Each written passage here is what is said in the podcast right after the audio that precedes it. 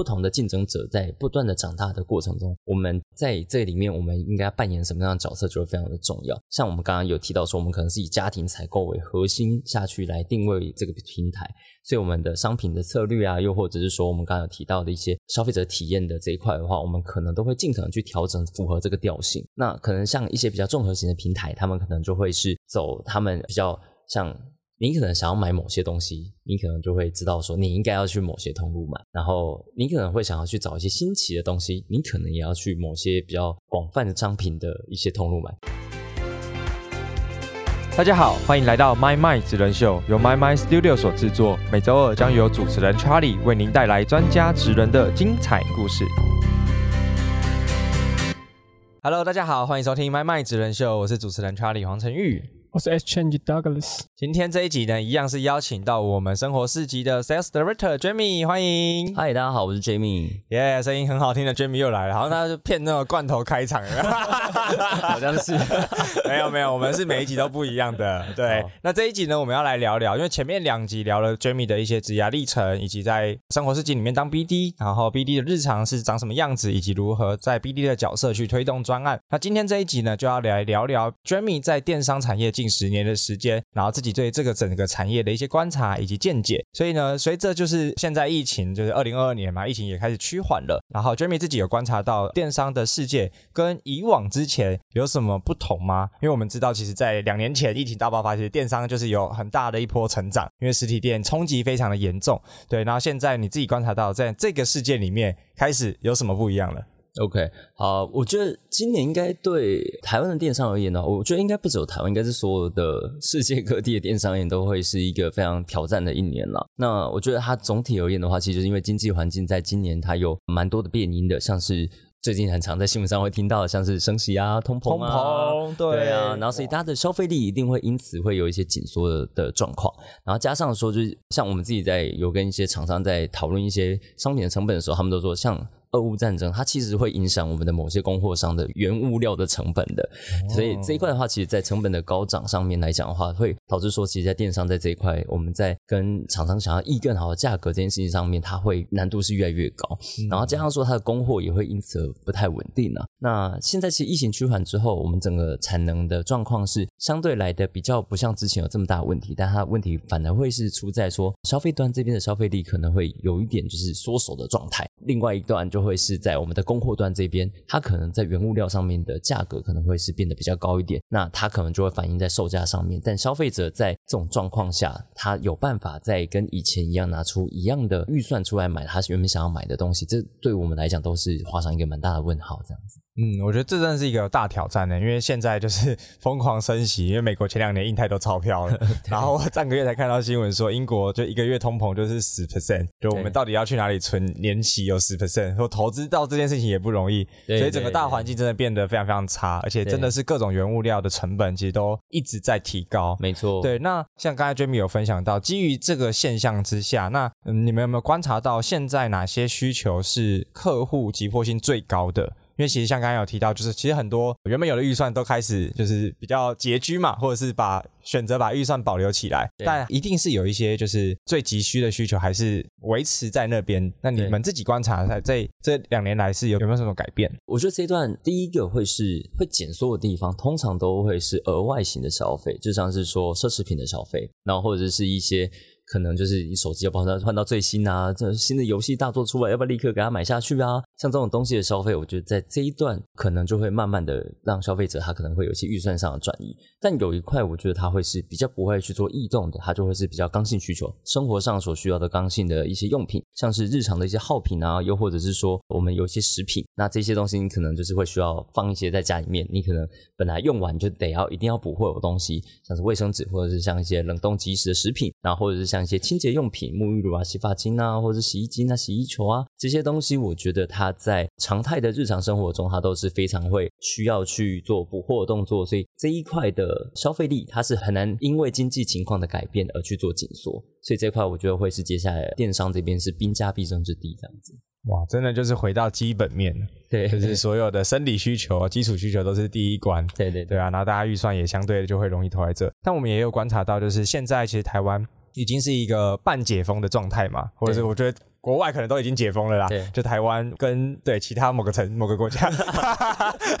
对，那现在对于就是年轻一些的族群啊，比如说像近期他们这种户外露营啊，或者是就开始有非常多，因为大家闷太久了，然后有开始很多的一些往外的活动。是。那在这个过程当中，电商产业有没有观察到一些趋势？有，其实刚刚提到很好，就是因为疫情的关系，所以就像现在其实有点微解封的状态，但是其实消费者他们在日常生活中，他可能还是会希望可以去尽量去一些户外去走走，因为那可能染疫的风险相对低一点啊，户外空气流通好啊，然后就是而且运动这个习惯的话，我觉得在近期还是非常的热啊，前几年可能是比较疯健身多一些，但我觉得最近这一年来，我觉得它可能又偏得更户外一些些，无论是露营或者是登山，这些其实我不知道大家的在滑 IG 的时候有没有发现，哎，最近去露营跟登山人变很多，嗯，对，SUP 也很多，哎对，还有 SUP 海上的一些活动是的，是的，所以我们可以发现，就是其实户外的相关的活动这一块是在成长的。然后另外一个的话，我觉得是接下来可能即将会发生的，也就是就是因为我们边境开始解封了嘛，解封之后，其实整个就是旅游相关的商品，我相信它也会就是持续的成长这样子。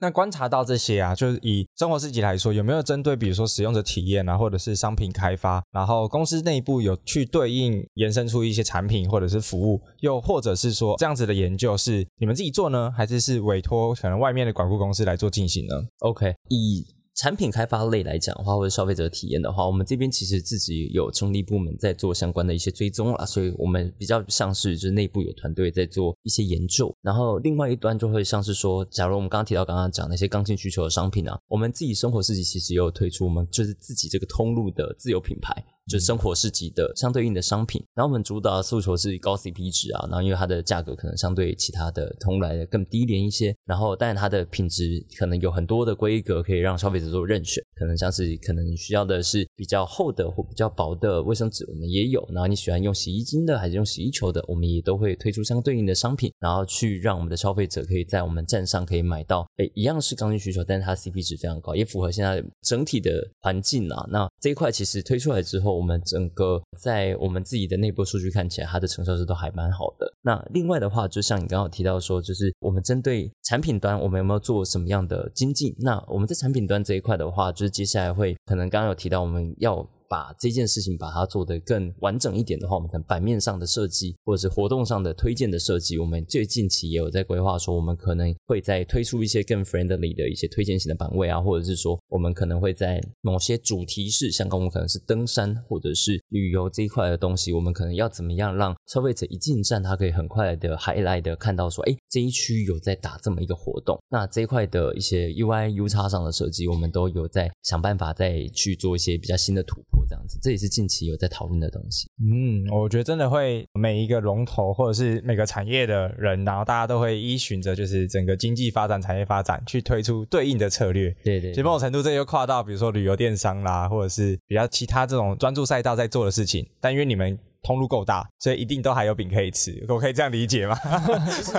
我觉得现在在一整个市场里面的话，我觉得大家都必须要找到自己的定位啦。当然，就是呃，其实通路来讲，的确就是某一种大者，它会比较相对而言，在这个环境里面，它会当然越来越大的一个状态。然后在很多不同的竞争者在不断的长大的过程中，我们在这里面，我们应该扮演什么样的角色，就会非常的重要。像我们刚刚有提到说，我们可能是以家庭采购为核心下去来定位这个平台，所以我们的商品的策略啊，又或者是说我们刚刚有提到的一些消费者体验的这一块的话，我们可能都会尽可能去调整，符合这个调性。那可能像一些比较综合型的平台，他们可能就会是走他们比较像。你可能想要买某些东西，你可能就会知道说你应该要去某些通路买，然后你可能会想要去找一些新奇的东西，你可能也要去某些比较广泛的商品的一些通路买。对，因为我就不想要讲竞争者的一个 名字，没问题，我也都没有讲。就是不想念出来。那那针对实体通路的差异，就像你刚才不想讲那几个通实体通路的名字，但是现在就已经疫情已经后疫情时代，那我就会很好奇，那生活市集你们会设定自己的定位，有调整过吗？以及说你们设定自己的定位在哪里？OK，因为其实我们之前就像我说，早期我们就是大家的印象会比较偏向什么团购啊这种概念，然后后来其实我们尽可能就是让我们自己就是更广阔一点，然后我们希望可以做的东西越来越多，然后最近又把它收敛成就是叫做家庭采购为核心，然后我觉得它其实跟我们的历史的背景的消费者的体验，或者是我们的 T 的族群的描写，整体的长相来讲，它是 match 的。所以这一块，如果要说它是不是有做一个很大的改变，我觉得比较像是更把自己画的越来越清楚，就是我们这个通路它原本的 T A 的族群，然后以及说我们整体希望说带给所有的消费者它是什么样子的服务，我觉得在这一段它都有更明确定义出来，这样子。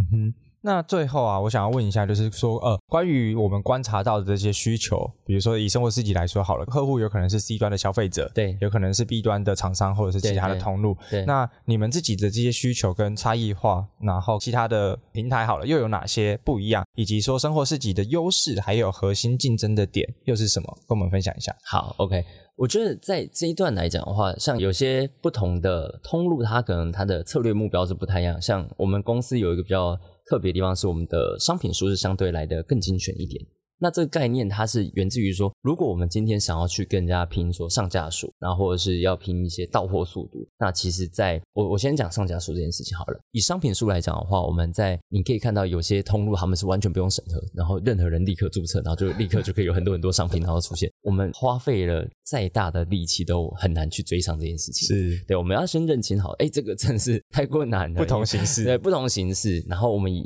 但那边可能问题也很多，没错但对，但就是一定是有一些取舍的啦。他想要做到这件事情，然后但他可能会有些问题，那这会是这个通路他们想要打造的一个调性或他们的商品的策略。当然，在那边的话，可能就找到非常多有趣的东西。那这是一种。那第二种的话，可能就会是他可能跟很多的品牌类型啊，或者是很多的活动，它都包的非常的漂亮，然后非常的 fancy，然后它的整体而言，它的综合性、广度什么都很不错。但是是不是在里面的所有的商品都可以卖得到非常好？这个可能就未必，因为它的商品数可能相对而言还是非常的多，所以你可以想象，就像是我有一大群的消费者走进来，你的商品数非常多，那我必须要找到你这个商品的几率。老实说，它会因为你的分母越越大了，所以你被分到的可能越越小。那我们这边的做法就是用严选的方式，把我们的商品数有点像是有某一种价位的感觉，然后我们就说，哎，某些商品我们可能接下来它可能就是针对这品类，它大概几品，这品类大概几品，有点像严选的概念，针对每一个商品，我们都会尽可能去找到说，哎，消费者他最想要什么。像，假如说举例来讲好了，我可能今天我想就是想要买一个牛肉，我可能买这个牛肉的话，它可能是最多油滑牛肉，这是很特别，这也是我我们的我们的 BD 就分享给他说，其实在我们通路上，因为很多会讲有些部位啊，然后会讲说，哎，它是什么等级啊，然后说 A 五和牛，对对对对，然后他说他不是很确定说这是不是一个常态，但至少在我们站上可能就是，哎，大家都是对油画非常有感。你的图片看起来就油花，就是看起来很漂亮的哦，这个就是厉害。但明明就是有些人他应该喜欢吃的就会是那种可能比较精实的肉品啊，然后比较嚼劲的啊或者什么，但不知道我们这边就是喜欢油花满满、入口即化的感觉吧，所以我们自己会去把那些东西把它定义的比较清楚一点，然后我们也会去找到说，哎。那我们在这里面是不是要找出一个最符合这个特性的商品出来，然后推荐给我们的消费者？所以这是一个 case 啊。那可能就每一种商品，像可能是卫生纸，我们可能是最便宜，因为那消耗品嘛，可能是一个真的真的非常便宜的一个卫生纸。那你可能是在某些商品的属性，可能这个属性是消费者在选购的时候他最在意的，我们要尽可能去找到那个他最在意的点，然后找出对应的商品，然后推给他。因为我们刚刚提到，就是我们的商品数相对来讲比较小。所以它的曝光的几率会相对来讲会比较高一些，所以整体加总起来的话，我觉得对消费者而言，它的价值就在于说，我们有做严选把关的动作，加上他可能来我们这边在看的时候，并不会说，呃，我要一直比不停，我要比 A，我要比 B，我要比 C，然后给他做个小表格，然后去比较一下 A、B、C，它到底是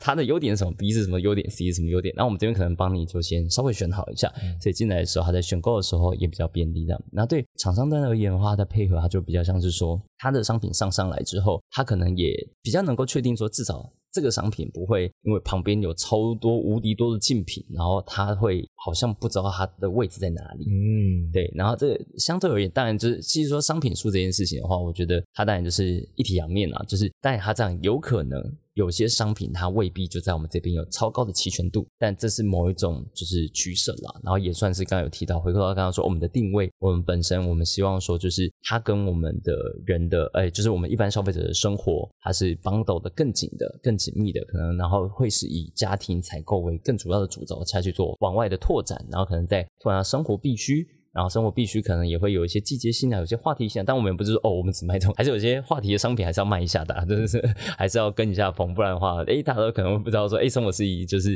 突然没看到，对，都没消息，对，突然就不见了，这样没有没有，就是有些很有话题的东西，我们还是会卖啊，然后这是不用担心，就是网站的调性虽然是长这样，但其实我们还是一个比较综合性的电商，只是我们把我们定位画的比较清楚，战场画的比较清楚，然后对消费者而言，他的在来这边，他至少可以想到说，哎，我。可能要买个生活市集，有这个通路可以去做一个选择。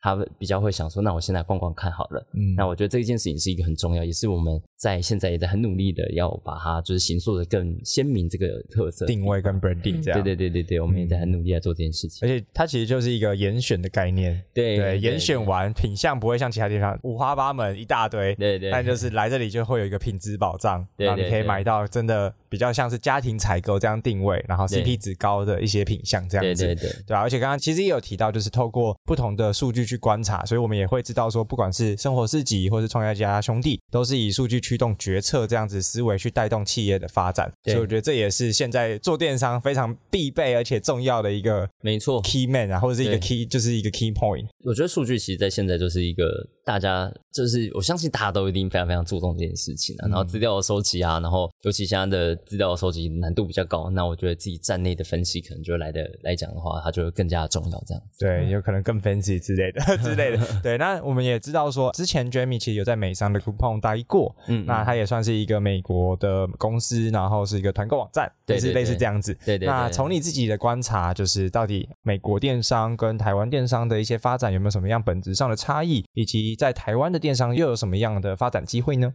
？OK，我觉得其实，在时间比较久远一点点啊，所以就是 我觉得可能跟现在的环境可能也长得比较不太一样这样子。然后，但是以当时来讲的话，其实电商的竞争者相对少。然后那时候其实我们在谈商品回来跟上架，其实我们的商品数是更少的。然后在那个时候，我们的整体主轴的策略其实都是跟着美国策略下来走，所以他那边可能会有很多 global 策略，然后可能会请我们去带回来的商品，它是有某一种就是用全球化的思维在想这件事情。然后，但这件事情它是否可以在台湾的地方可以落地生根，它是不一定的。我必须得很老实的说，因为或者是说它有很多的风土民情可能不太一样。可能在 A 地是一个很棒的机会，可能在 B 地它因为国家的政策可能没有办法允许啊，或者是说这东西其实在这边就是消费者没有感觉。然后 这样会有很大的差异。举个例子来讲好了，当时其实有个 Conco 的 meeting，那时候我还只是一个小小业务嘛，所以那时候有时候听到主管说啊分享他们的 Conco meeting，然后他就会去开的一个 global 的会，很酷哦，就是所有的不同国家的 sales director 他们就会分享说最近自己买了什么东西好棒棒啊，然后所以我们就有好多好多的各国的资讯，然后他就会印出来，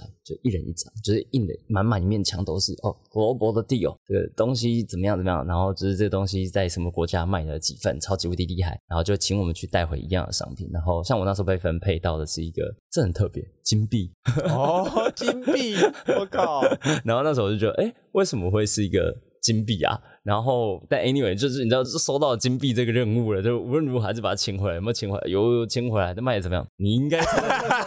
大家应该可以猜得到会卖的怎么样。但这个它就会是某一种用 global 的思维在想 localize 的时候，它就会产生了一些误区跟盲点了。因为就像是在某些国情，它就是长那样，但在我们这边未必就是长那样。确实，对对对对。所以我觉得这一块的话，可能会是对台湾的电商而言，这就是一个机会点，因为我们才会最了解说台湾的消费者他的喜好会是什么，我我们才会知道说。现在趋势是什么？它现在在热的是在热的话题是什么？或者是现在的天气的形态是什么？这些其实都是对于消费者而言都是很重要的一些关键的因素。所以我觉得，对于台湾的电商来讲的话，或者我台湾的产业整体而言的话，我觉得 localize 其实就是我们跟其他的国家的一个比较大的一个差异化跟机会点这样子。嗯，所以刚才 Jamie 其实有跟我们分享的就是海内外，就是跨境跟 localize 的这些地域性还有风情民俗上面的消费习惯的不同。对，那我觉得这是非常本质的差异啦，所以确实没办法直接套用一些 globalize 的策略，然后到 localize 来当地执行，对它其实中间会有很大的落差。那我觉得最后啊，还是扣回我们 BD 的这个主题，还有最后延伸两个点，第一个就会是说，请 Jamie 跟我们总结或者是分享一下，就是 S 和 BD 的一些建议吗？或者是一些需要耐心成长啊等等之类的。对然后第二个就会是在电商这个产业，BD 主要在做的事情比较像是照顾供应商，还是是照顾 C 端的消费者？然后最后为我们电商 BD 的这一个呃，他比来做一个总结。OK，好，那我先从就是电商 BD 到底在做什么，或者以我们来讲的话，其实它的职称未必不一定每间公司不一样，有的叫 Sales，有的叫 PM。然后我觉得 BD 它这个词就放在我们这边的话，可能会是一个比较更广阔一点，可能更策略面的人，他可能会有 BD 的这个 title 这样子。好，那所以以一般来讲的话，我们这个产业的只要是 Sales 或 BD，它主要服务的对象会是在供应商那一端，就是我们是去找到说合适的商品进来。然后去推给我们的 end user 这样子，然后对 end user 那一段的话，它会比较像是 marketing 那一段，它会用活动的方式 campaign 或者是一些促销的活动去做一些跟他们去做 approach 他们，然后接触他们，跟他们做沟通。所以这一段的话会比较偏 marketing 的工作。然后如果以目前的我们的 BD 在电商里面来讲的话，它其实刚刚那一 part 就是对 C 端那一段的话，我觉得有一个部分也是我们自己要很 take care 的一件事情，就会是 C 端他们的需求，以及说我们对于产品本身，我们可能在品质上面啊、价格上面啊，我们都要去帮他们选到一个比较好的一个位置。那我觉得这一块的话，可能就会是 BD 它应该说 sales 本身它最重要的一件事情。然后如果我们再往上拉一点，我假如说是以 BD 来讲的话，它可能就会是需要再去看到一些新的合作机会。可能就是我们目前有或没有的一些销售的东西啊，又或者是说某些渠道啊，又或者是说可能有一些异业合作的可能啊，品牌端的结合啊，像可能说某些品牌他们可能希望是在某些时间，然后可以希望跟我们有一些不一样的合作，它可能就不一定是这么这么只有像刚刚提到，它就不一定是只有在销售这件事情本身上面。它可能要的可能是曝光，可能是包装，可能是品牌的 branding 的结合都有可能。那所以这一块的话，它就会比较偏 BD 多一点。所以大概来讲的话，电商的 BD 大概就会是长这样。嗯，那最后呢，就是给 S B D 或者是想成为 B D 或者是正在这条 B D 之路的伙伴们的一些建议呢，打个鸡血，让大家有一个开心的收尾。没问题。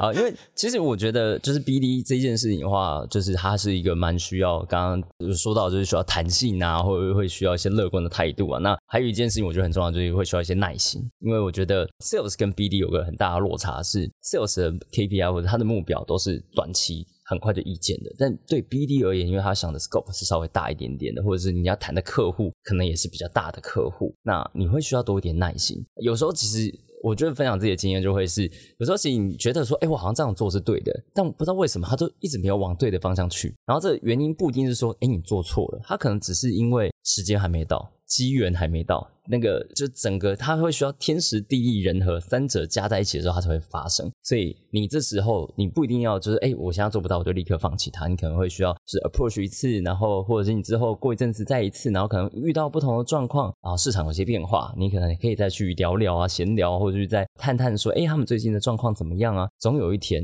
我觉得啦，如果说你非常深刻的确定你的方向是没有问题的。总有一天这件事情它真会发生，而且它到时候发生的时候，可能会是你没有想到的方式发生。无论是说，所以我觉得你要先清楚好，说我 BD 的目标这件事情，它本身核心的目标到底有没有改变？如果没有改变的话，我觉得就是给他多点耐心，继续往前，然后继续努力。然后另外一件事情的话，就会是等待那个时间来临的过程，虽然说会非常的可能会觉得非常的焦躁，但是那些焦躁的东西，其实最后最后它可能都会，你在最后再往回看的时候，那些焦躁其实都不存在。然后而且我觉得。最有趣的就会是，很多时候只是 BD 到最后的时候，你觉得发现很棒的事情发生的那个时间点，那个 moment，它都是很惊奇的方式的出现。我举我自己刚刚很想要举的一个例子，就是我曾经开发一个客户，他非常难，然后前面大概开发了三年都没有开发下来，哇，然后最后最后成功的原因，竟然是因为我在很多年前，我曾经是他的窗口，然后他现在在那边当非常大的主管。哦，对，然后他也对我有印印象